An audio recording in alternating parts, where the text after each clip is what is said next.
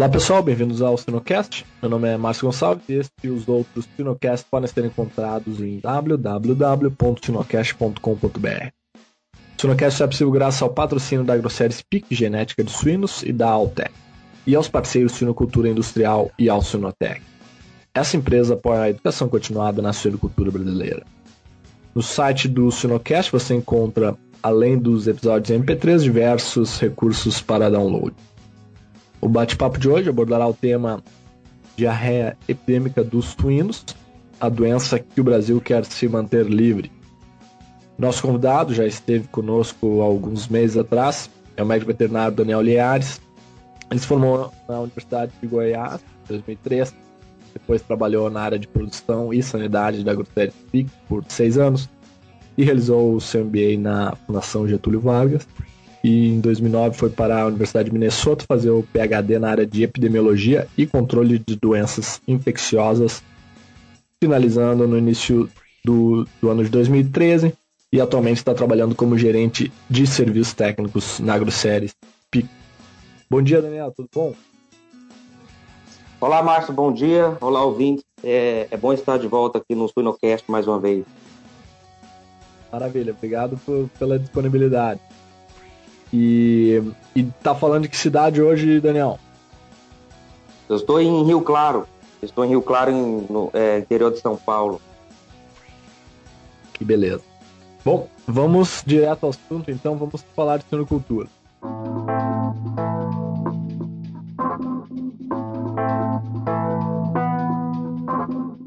Daniel, para começar, o que é a diarreia epidêmica dos suínos e qual o impacto que tem causado para a indústria norte-americana? Ô, Márcio, eu vou te dar uma resposta um pouco longa. É, começando então, o que, é o corona, o, a diarreia epidêmica dos suínos? Ele é um coronavírus, quer dizer, então é um vírus RNA positivo. E é importante dizer que tem um, é, esse é um coronavírus que afeta somente suínos, assim como outros coronavírus que a gente conhece, como é o TGE, né, que é a, a é, diarreia é, transmissível é, epidêmica dos suínos, o coronavírus respiratório é, do, dos suínos e o vírus da encefalomielite hemaglutinante também afeta os suínos. Então, esses são os coronavírus que a gente é, tem conhecimento a, a, até o dia de hoje que afetam os suínos. Existem outros coronavírus famosos, que são os coronavírus é, tem bovino, felino, aviário e, e de outras, é, que afetam outros animais também. Em humanos tem coronavírus respiratórios é, é, de, de, grande importância, como acho que o mais famoso deles é o, é o vírus da SARS, que, que afetou o mundo aí um tempo atrás, né, que é um vírus aí da síndrome aguda respiratória. Esse, bom, esse vírus, então, ele foi relatado, falando específico de, de PED, esse vírus foi relatado no, no início da década de 70 na Europa e, e desde então parece endêmico ali pela, pela Europa. Na Ásia, ele é relatado desde a da década de 80, no início da década de 80, e ele entrou no continente americano, né, nos Estados Unidos, aparentemente aí em maio do ano passado, em 2013, e, e desde a da época que entrou, ele vem se alastrando bem é, de forma rápida aí no, nos Estados Unidos. É, então, o, respondendo à segunda parte da pergunta, né, de qual é o impacto que tem causado na, na indústria norte-americana, é, é, importante dizer que PD hoje está presente em praticamente todos os estados americanos que têm suinocultura, né? Então, aí mais de 23 estados, afetando aproximadamente, aí, a grosso modo, metade do plantel de matrizes. É, quer dizer, é, é, é, é, praticamente assim, é muito interessante o, é, entender essa, essa questão, né? Quer dizer, um vírus entrou no país em, mar, em maio do, é, de 2013 e hoje já, já afeta aí mais da metade da, das 6 milhões de matrizes aproximados nos Estados Unidos. E alguns especialistas aí, pessoal de campo do, lá nos Estados Unidos, é, acreditam que em mais alguns poucos meses vai atingir ali por volta de 80%, então a, essa é a expectativa, atingir mais de 80% da suinocultura americana em, em alguns meses. É, o que que nesse ponto não é totalmente uma má ideia pensar pensar nisso tudo e pensar que o, que o vírus vai vai infectar o, o resto da suinocultura. Dessa forma aí, é, a imunidade de rebanho a nível regional ela é, ela é estabelecida como, como já aconteceu na Europa há algum tempo. E falando de, de perdas, o ano passado fechou com perdas estimadas aí entre 3, 3 milhões e meio de, de cevados é, não abatidos, né? Quer dizer, cevados aí, leitores que morreram na, na, na maternidade e, e, depois não, não chegaram na idade de abate. E, e para dar um número aí para aqueles que gostam de número, é um estudo realizado na Universidade de Minnesota no, no segundo semestre do ano passado, com algumas dezenas de, de granjas afetadas, relatou que uma, uma perda média é, de granjas afetadas é de aproximadamente 1.700 leitões é, mortos né, ou não desmamados para cada mil fêmeas no plantel. Quer dizer, uma granja de 5 mil fêmeas, que é comum a, aí nos Estados Unidos, né, esses moldes de 2.500 ou 5 mil fêmeas, uma granja de 5 mil fêmeas afetada, ela perde, então, 8.500 leitões aproximadamente, que, que, que, é aí equivalente a uma perda de margem de 300 mil dólares é, em um surto de PED. Então, é realmente um valor expressivo. E é importante dizer que a gente está falando de continente americano, além dos Estados Unidos, o México e Peru é, já, já tem casos confirmados com diagnóstico é, clínico e laboratorial no segundo semestre do ano passado. E no mês passado, né, no final de janeiro, é, foi confirmada a entrada de, de PED no, no, Canadá, e desde então vem se alastrando ali em diferentes é, granjas no, no Canadá. Isso é muito interessante, uh, Daniel. E um ponto que, que me veio na cabeça agora é a, a as margens aqui de lucro estão para frente aí no mercado de futuros tá, altíssimas, né? Por, justamente por falta dessa oferta de 3, uh, 3 milhões uh, e agora contando as mortes desse ano aí já vai fechar quase quase 5 milhões, né? Uh, de animais mortos é, sem dúvida, e realmente é uma perda bem expressiva, só no ano passado 3, 3 milhões e meio de cevados.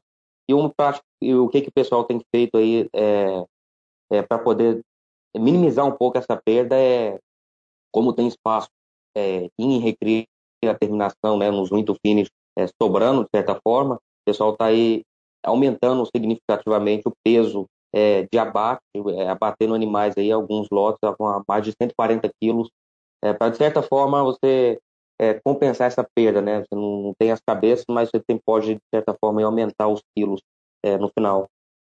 Excelente.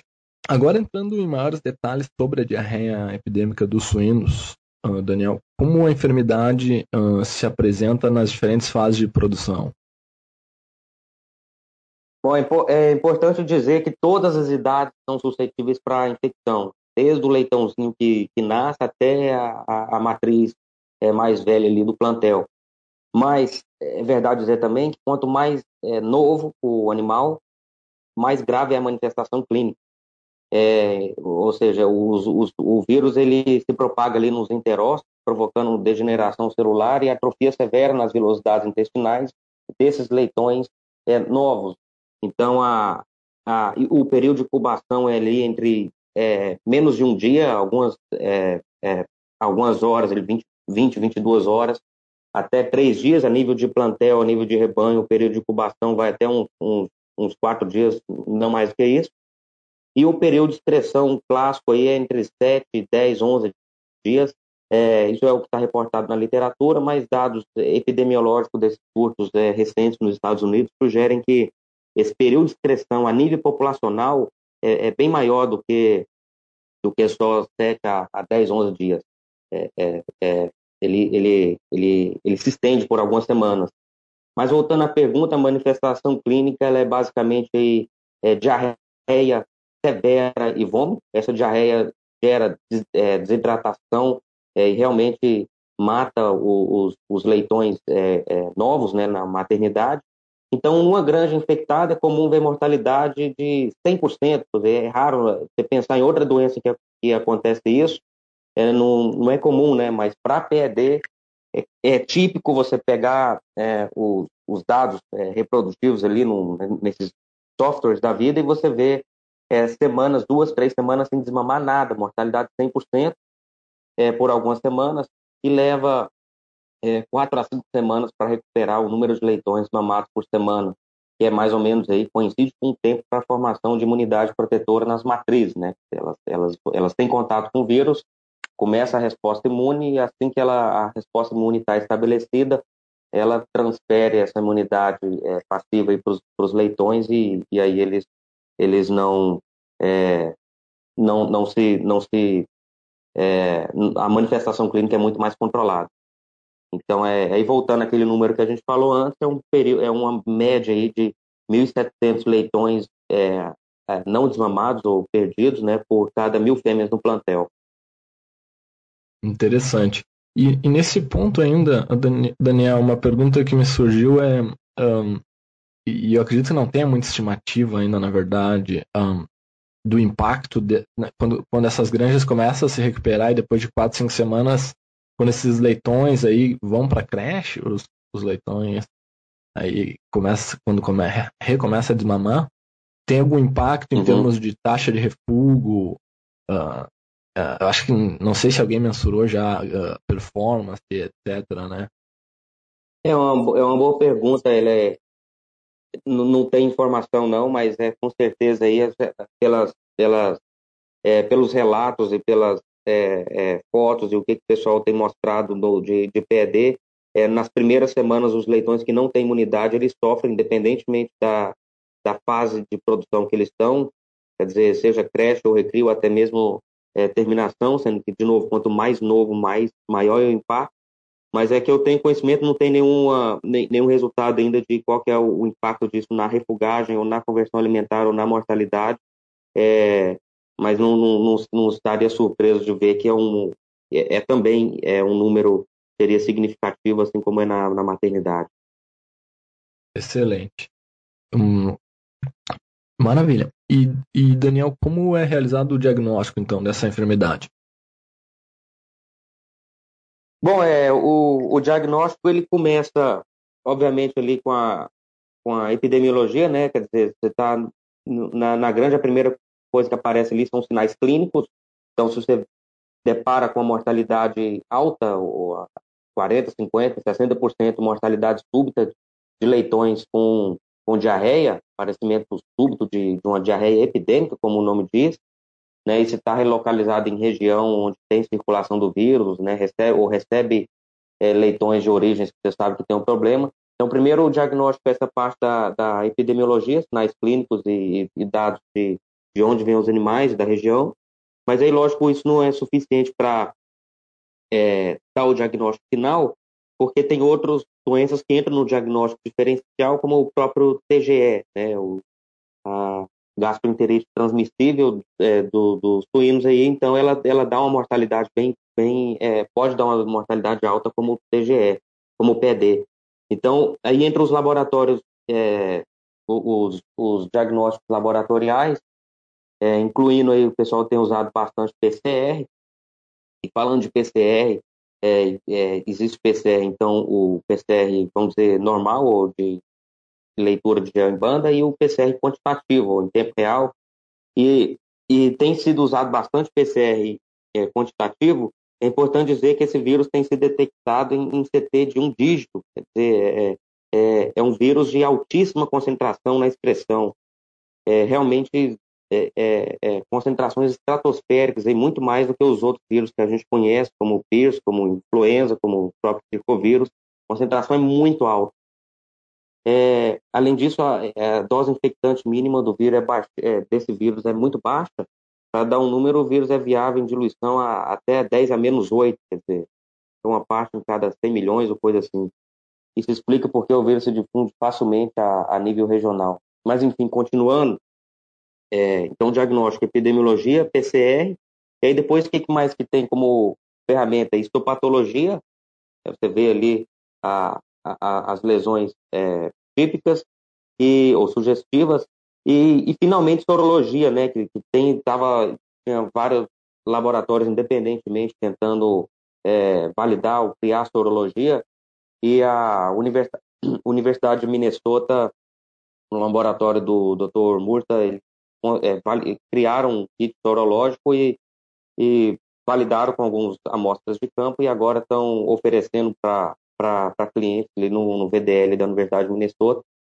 E além disso, tem outros, é, é, outras ferramentas mais para fins de pesquisa, que são, por exemplo, ele, é, microscopia é, eletrônica, isolamento de vírus, imunohistoquímica, mas isso não, não dá para uso é, corriqueiro de diagnóstico, então tem as limitações que não é o caso aqui, mas é, é importante dizer que esses outros ferramentas são mais para nível de pesquisa. Excelente, Daniel. E, e o que é possível fazer para tentar minimizar o impacto da diarreia epidêmica, no caso dos suínos, em rebanhos recém-infectados? Bom, essa é, é uma pergunta interessante, Márcio, e eu, eu, é importante dizer que é, o pessoal está aprendendo muito ainda com, com, com PED, ainda não tem, não se tem aí um protocolo estabelecido como se tem para é, várias outras enfermidades, mas estão sendo aplicados conhecimentos de TGE e de, e de PIRS e de outros é, agentes para adaptando o, o para a realidade de PED.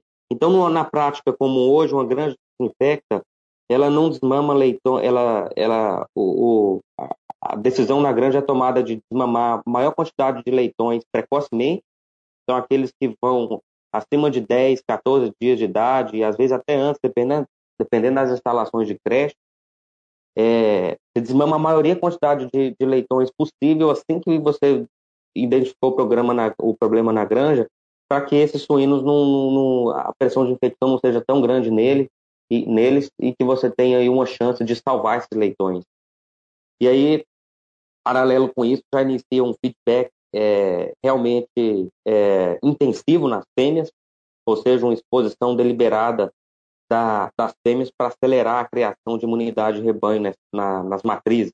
Então, você infecta todas elas, é, é, acreditando ali, isso é verdade, que em, em três, quatro, cinco semanas a imunidade protetora começa a, se, a, desenvolver e você, dessa forma, quebra o ciclo de transmissão do, do vírus. E tem muita granja, essa, as semanas atrás aí a gente ouviu falar de casos de, de é, granjas sendo construída agora, sendo populada nesse, nesse instante, que, que foi decidido já, já expor as leitoas, já infectar todas as leitoas antes de, de no momento do povoamento, para que elas criem imunidade antes de entrar no, no, no na, na, maternidade. Né?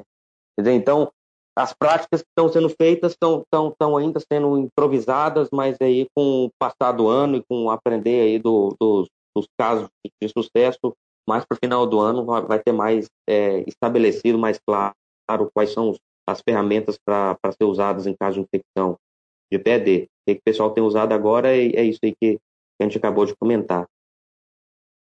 Muito bem.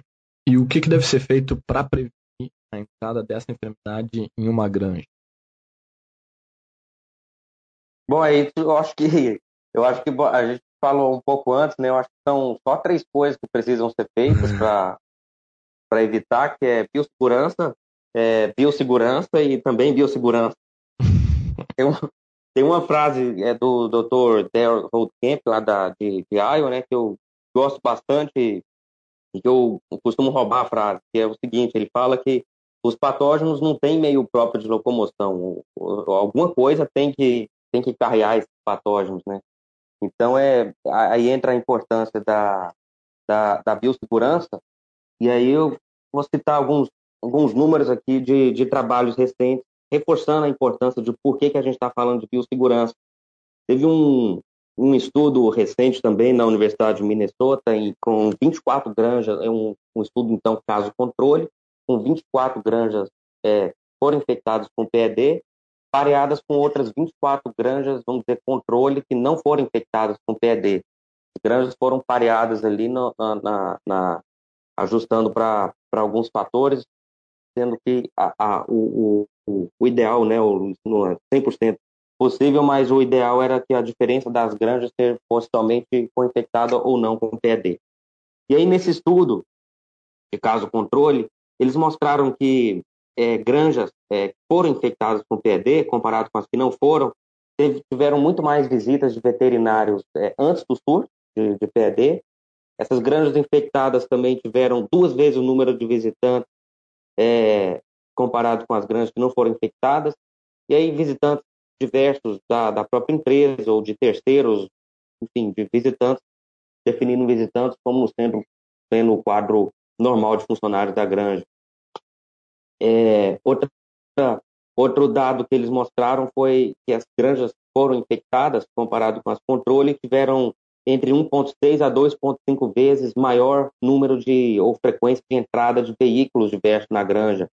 E aí veículos diversos como troca de gás, retirar é, carcaças, retirar compostagem, retirar lixo, enfim, veículos diversos.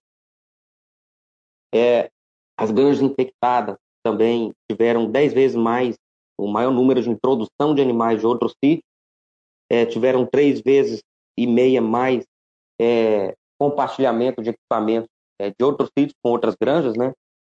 É, aí tem, tem, outras coisas, como por exemplo, duas vezes mais pássaros é, ao redor ali da, das instalações entrando ali dentro, e as granjas é, negativas, né, quer dizer, que não foram infectadas, elas tiveram 20% maior, é, 20% a mais de relato de uso de desinfetante na rampa de desembarque após a retirada de, após todas as retiradas de, de leitões. Então, isso reforça é, biossegurança e vale lembrar e detalhar um pouco mais é, para fins didáticos que quando a gente fala de biossegurança, tem, a gente fala biossegurança de transporte, biossegurança de pessoal, de localização, bio, biossegurança interna e até agora a gente pode falar um pouco mais sobre biossegurança é, de é, ingredientes de ração ou, ou de suprimento. E até te pedir para você estar tá aí junto com, com a, as atualizações mais, mais recentes, com um grupo forte de, de nutrição, o que o pessoal tem falado na de biossegurança com, em relação à ração ou suprimento, ingredientes de, de ração com relação à a, a possibilidade ou risco de carregamento de, de? Sim, uh, Daniel, isso aí tem sido um tema bem uh, recente aí, tá nas notícias nas últimas uma, duas semanas. Um, a mensagem aqui do grupo é que ainda é desconhecido assim a, a que, que, que, a, que a doença está sendo uh, transferida aí através da ração, né? Não é nada confirmado, né? Mas um, o que o pessoal tem feito assim como uma medida de uh, prevenção é retirar, ou seja, os professores estão recomendando quem quer se prevenir é fazer o PCR na, nos, nos produtos de origem de anim, animal, né? Que nem o plasma animal, a, uhum. a farinha, de, farinha de, de, sangue, etc. E então essa, essa é uma opção, assim. E, e fora isso é, é que nem o pessoal fala, fazer fazer os animais virar vegetariano, ou seja, nenhum produto né, de, de origem animal. Mas assim, como é. a gente sabe, esses produtos são muito bons, produtos de origem animal ajudam muito na primeira semana de creche, então é difícil, né, de, de tomar essa decisão, né.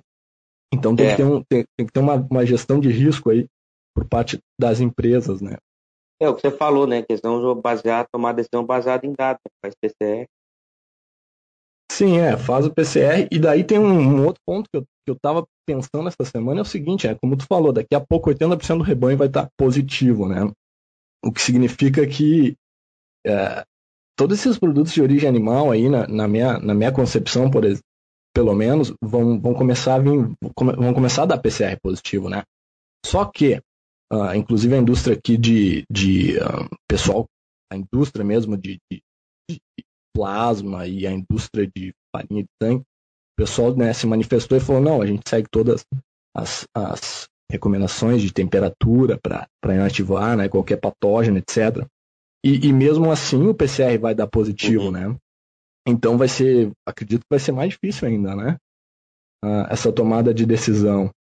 E, e, outro ponto, assim, a minha colega aqui, a Asturimas, que terminou o PHD no final do, uh, do, ano passado, ela fez um levantamento aqui algumas semanas atrás, baseado na literatura, uhum. e ela fez um, um, um tempo teórico aí, 75 graus Celsius precisaria em média aí 1.8, quase 2 minutos uh, no condicionador, quando está falando em peletização, né? Para peletização da ração inativar o vírus. Né? Uhum. Então, uh, quanto maior a temperatura, aí vamos dizer, ao redor, aí vai dar 85 graus na, na peletizadora, precisaria de 30 segundos, que é um tempo mais normal, né? De 30 a 60 segundos é o tempo que fica a ração no, no uhum. condicionador, né? Então, ou seja, é, é, uma, é uma. Tem chance aí, mas uh, uh, o que se usa hoje na indústria em termos de temperatura para peletização e tempo no condicionador, não não estaria, vamos dizer assim, na maioria das, das empresas inativando o PD, né? Como as informações com PD têm evoluído rapidamente, uma informação disponível alguns dias atrás que eu gostaria de adicionar a esse episódio do Sinocast são os resultados da pesquisa realizada pela Agência Canadense de Inspeção de Alimentos, onde eles realizaram provas de bioensaio e avaliaram se plasma sanguíneo de origem suína ou ração peletizada contendo plasma suíno são capazes de causar doença. Para realizar o bioensaio, pesquisadores utilizaram plasma suíno e ração peletizada que foram positivas no exame de PCR. O estudo demonstrou que o plasma suíno, que continha o vírus do PD, foi capaz de causar doença em leitões. No entanto, o estudo não foi capaz de demonstrar que a ração peletizada contendo plasma suíno causa doença em leitões. É, do, do, dois comentários aí só para é, é, é, importante, né? Um é questão, acho que você falou isso aí antes, mas é PCR positivo não significa que, que o vírus está infeccioso, quer dizer, tem a, os fragmentos ali de RNA que o PCR amplifica e detecta, mas não quer dizer que o vírus inteiro está ali de forma infecciosa. Então, não é Sem uma dúvida. técnica completa, mas está te mostrando que tem, tem é, segmento do, do, do vírus ali. E, e é importante entender a sua, limitação dessa técnica para esse, esse tipo de é, para esse tipo de conclusão. Né? E outra coisa é realmente é se você for olhar a, a, a, a forma de fabricação desses ingredientes de ração, todos eles, né, para não falar quase todos, eles passam por tratamento térmico é que em teoria seria suficiente para inativar o vírus. Mas é tudo bem, o ingrediente ali ele foi foi inativado. Mas aí tem que lembrar também de toda a outra a, a biossegurança que envolve ali os arredores da, da fábrica, né? Ou seja, o pellet pode dizer que, que tenha, seja, tenha sido inativado totalmente no processo de fabrica, fabricação. Mas aí, e a pessoa que está manuseando, né, que manuseia, às vezes tem um vírus circulando ali, ou o caminhão que, que levou a ração para a granja, ou o pallet, ou, ou as sacarias. Tem toda a biossegurança que envolve todo o processo aí que pode é, ou não está contribuindo né, nesse momento aí, como você falou, não está claro qual que é o, o é, envolvimento do ingrediente de ração na difusão do PED nos Estados Unidos, mas ele não deixa de ser uma das possibilidades, né? Sim, é que sim. tem empresas de nutrição que já estão eles mesmos por conta própria suspendendo todos os é, produtos que têm origem é, suína, como plasma da vida do, do mercado, né? Uma atitude aí que é é, prudente, né? Mas, enfim, é, como você falou, é, não é fácil de tomar a decisão. Sim, sem dúvida. Excelente, excelente. Uh, Daniel, agora a próxima pergunta: que, que deve ser feito então para prevenir a entrada no Brasil? Bom, eu acho que voltando à questão de biossegurança mesmo, é, falando um pouco mais de, de biossegurança, um caminhão infectado, estudos ali de, da Universidade em Illinois é, no ano passado mostraram que um caminhão que chega infectado no frigorífico, ele infecta outros três ali no frigorífico. Né? Então, a chance de um caminhão não infectado com PED ou não contaminado, não carregue o vírus, ir no frigorífico e voltar infectado é cada vez maior pela quantidade crescente de casos que tem é, infectado. Isso mostra a importância que tem que ser dada na é, a seriedade que tem que ser dada na, na desinfecção, descontaminação do, do, do caminhão. Né? Uma palestra do, do, do Luke é, de Fresno, da, da, da Seaboard, no, no Lehman, no ano passado, né? ele, ele botou público essa. Comentou esse caso que aconteceu lá com eles, de caminhão é, deles, que foi supostamente lavado e desinfetado, é, testando um PCR positivo após dois dias de vazio Né? Isso aí mostrando deficiências, no, oportunidades de melhora no processo de, de descontaminação completa do, do, de caminhões. É importante lembrar que o vírus é, é, é PD, é pouco diferente de, de outros vírus respiratórios, mas esse vírus ele espalhou de forma expressiva é, no verão nos Estados Unidos, quer dizer, temperaturas aí similares com a que a gente tem aqui no Brasil, temperaturas acima de 30 graus, e o vírus espalhando para lá e para cá, é, é, mostrando que ele realmente aí dados de campo. E também depois no laboratório eles evidenciaram isso é, in vitro, mostrando que esse vírus ele continua é, é, estável ainda em quantidade suficiente para infectar é mesmo em, em, duas semanas em temperatura ambiente. Isso aí é, é informação que pô, a gente não conhecia outro vírus que tem essa capacidade. Então esse vírus ele realmente desafia, é, ele desafia é, é, tudo que a gente sabe de biossegurança. Tanto é que tem granjas que faz tempo que não, não se viu PIRS que estão se infectando com PED agora, né? com granjas filtradas, com vários procedimentos em em prática que estão se é, implementados, né, que estão se que estão se infectando. Tem o papel da, bio, da biossegurança de localização. Até hoje não está claro ainda qual é o papel dos, dos aerosóis na disseminação do vírus. Né, naquela mesma palestra da, do veterinário responsável pela Seaboard, ele mostrou que no, Todas as granjas dele, mais de 15 granjas no corredor ali de 60 km por 150, foram infectadas com o vírus em três semanas, dizer, em, em curto espaço de tempo. Então, essa biossegurança da localização ela é importante. E além dessas é, biossegurança, da, da biossegurança interna do, do, do, dia a dia, né, como da de carregar e descarregar animais, zona, ter uma zona tampão, não só mais área suja, área limpa, mas uma zona tampão é, é considerada suja, é, contaminação de suprimentos e assim vai. Aí voltando então para a situação do Brasil, o que, que a gente tem que fazer para prevenir? É, e, e, eu concordo que a gente tem que estar tá pensando nisso. É pensar em biossegurança, fazer testes na origem, testes no destino de, de é, empresas genéticas que importam é, que importam suínos. A Grosseria Speak a gente faz testes na origem e no destino. É, verificar a sintomatologia é cada vez mais importante na verificar a sintomatologia clínica na, nas quarentenas. Isso aí é, é cada vez mais importante. Pode parecer coisa do passado, mas a gente tem que estar é, é, tá preocupado cada vez mais com agentes infecciosos que a gente conhece e com os que a gente não conhece também. É, então, a sintomatologia clínica é uma ferramenta importantíssima e cada vez é mais importante a adoção de índices, como, por exemplo, de tosse, de espirro de diarreia. A gente, afinal, não, não pensava em perder um ano atrás, certo? E, e, não sabemos o que, que espera a gente um, daqui a um ano. Então, sintomatologia clínica do, do animal é uma coisa que, no mente, a gente tem que olhar. É, e até ontem, é, é a gente estava comentando antes, apareceu um outro é, coronavírus é, é, que afeta suínos, que também tem. Então, tem o relato é que Existe é, pelo menos quatro, quatro granjas aí com sintomatologia clínica é, compatível com PED, compatível com TGE, mas que dá PCR é, negativo para essas duas enfermidades, certo? E microscopia eletrônica mostra que é coronavírus.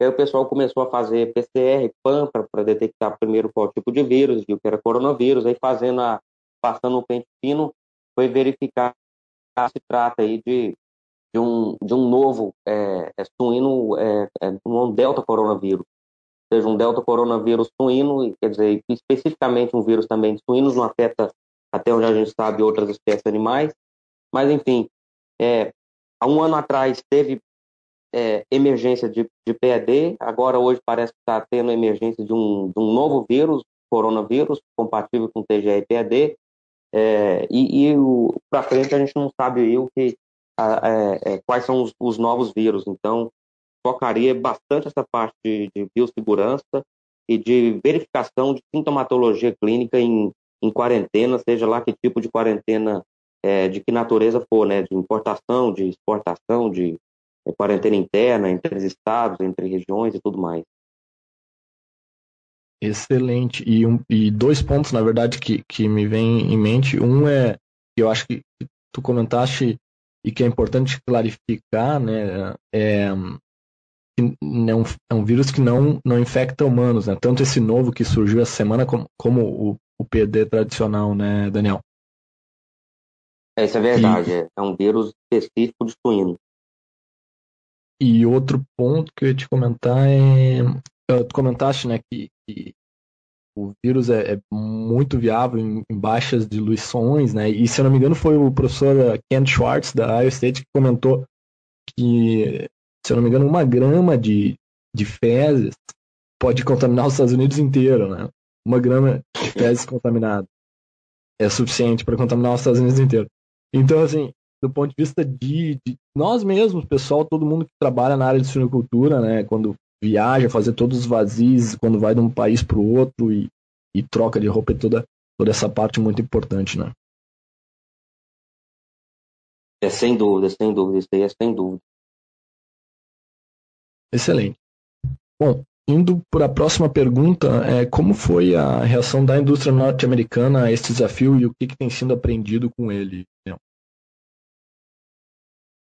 É, bom, acho que foi, foi interessante ver um trabalho bem colaborativo e transparente, Márcio, é, dessa da situação no, nos Estados Unidos. Quer dizer, no, na semana seguinte da identificação, quando os Estados Unidos separaram que estavam lidando aí com um novo vírus, é, tiveram uma série de, de webinars, de, de né, conferências online, de troca de informações entre os supostos concorrentes, né, entre clínicas veterinárias, entre sistemas de produção diferentes, entre universidades ali que, que competem com tecnologia e tudo mais, entre, entre os laboratórios.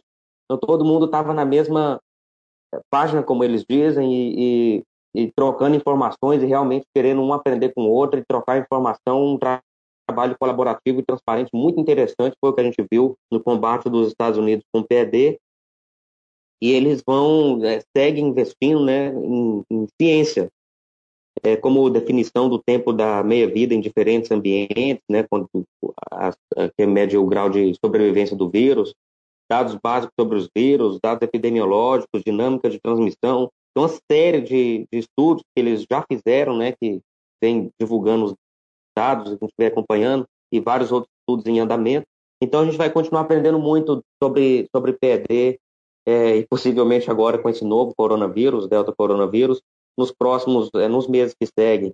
Toda semana tem novidade interessante aí, isso é fruto de um trabalho aí realmente pronto, rápido do, do dos Estados Unidos para é, para poder é, responder com a, a, entrada desse, desse vírus aí realmente devastador na, no, no território deles.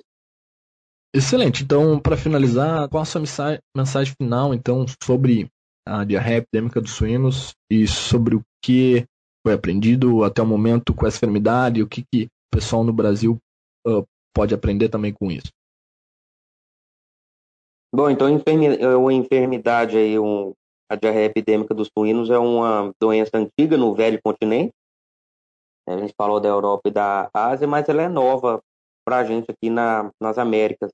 Ela é um vírus é, desafiante, já que granjas, como a gente vinha falando que não vem ter é, por muito tempo, incluindo essas granjas filtradas, elas se infectaram e continuam se infectando com PED, quer dizer, as práticas é, padrão ou, ou, consideradas padrão de biossegurança, como vazio de 12 horas para entrar em granja, é uma rápida lavação de caminhão, é, mostram que não são suficientes para parar o, a, a, disseminação do, do PED.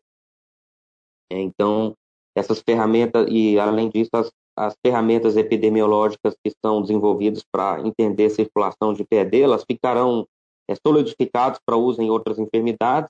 Então, o recado final que eu, que eu diria é vamos continuar de olho aberto é, com relação à evolução de, de. A gente tem muito o que aprender com essa enfermidade para lidar com ela no futuro e, e, e ou para aplicar o conhecimento dela para outras enfermidades que, que a gente é, enfrenta e, de certa forma, estar preparado caso a gente se depare com, com esse vírus, é, é, seja aqui ou, ou em outro lugar. Tomara que não seja aqui. Tomara que não, porque Deus, Deus é, Deus é brasileiro, né? Deus é brasileiro. Excelente, então, Daniel. Uh, muito obrigado, então, pela tua disponibilidade de tempo e, e um bom resto de semana para você. Para você também, obrigado, um abraço e obrigado a todos que, que nos ouviram.